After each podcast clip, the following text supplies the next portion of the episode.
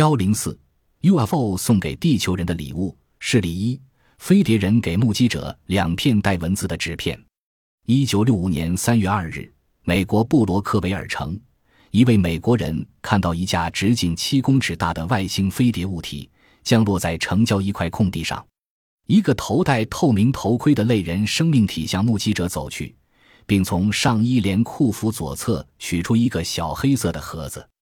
同时，又给目击者放下两片质地极细的纸，上面写着奇形怪状的外星文字。美国专家研究后发现，文字中有“火星”二字，其余的就不明其意了。据美国飞碟专家霍尔曼森说，一九六五年发现类人生命体留下文字中常常提到金星、火星、木星这些星球，想必他们是来自那里，或在那里居住过，或那里有他们的基地。外星人释放美国人西猛通时，送给他一块饼干样的食物。经化验，此物由非地球所能生长的植物做成。事例二：飞碟人给目击者几块金属片。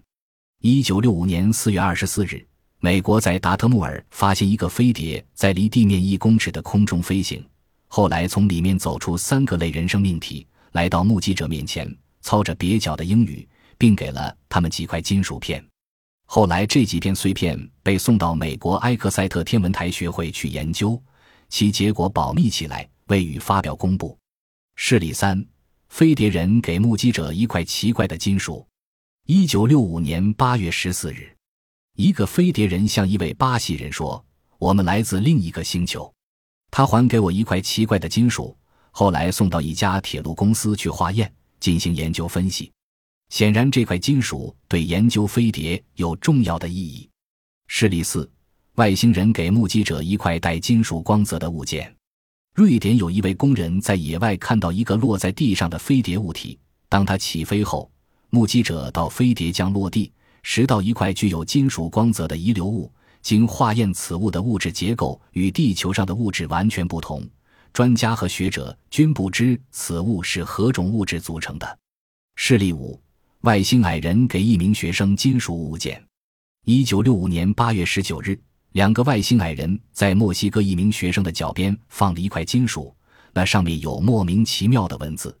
世界各国有名的科学家、专家都来此进行研究分析，用最先进的科学仪器、电脑进行细致的测试，均没有译出金属片上的文字含义是什么。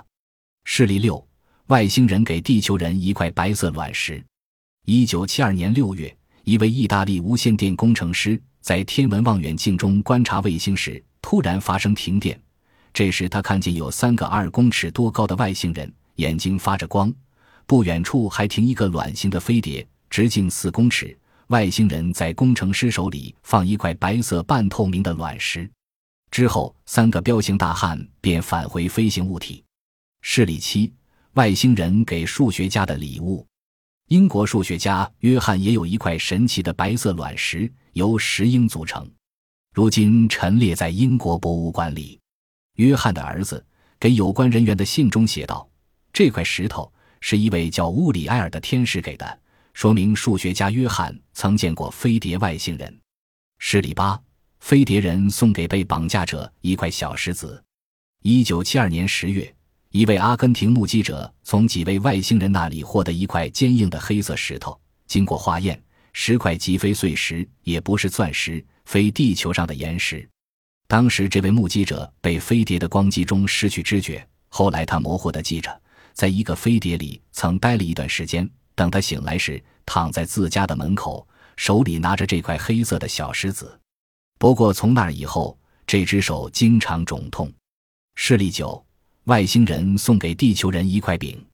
一九六一年四月，在美国威斯康辛州，一个外星矮人走下飞碟，来到目击者面前，拿出一个有两个把手的瓦罐，做出喝水的样子。目击者给他倒了水，矮人给他一块饼。后经实验室化验分析，这块饼的成分是地球上没有的。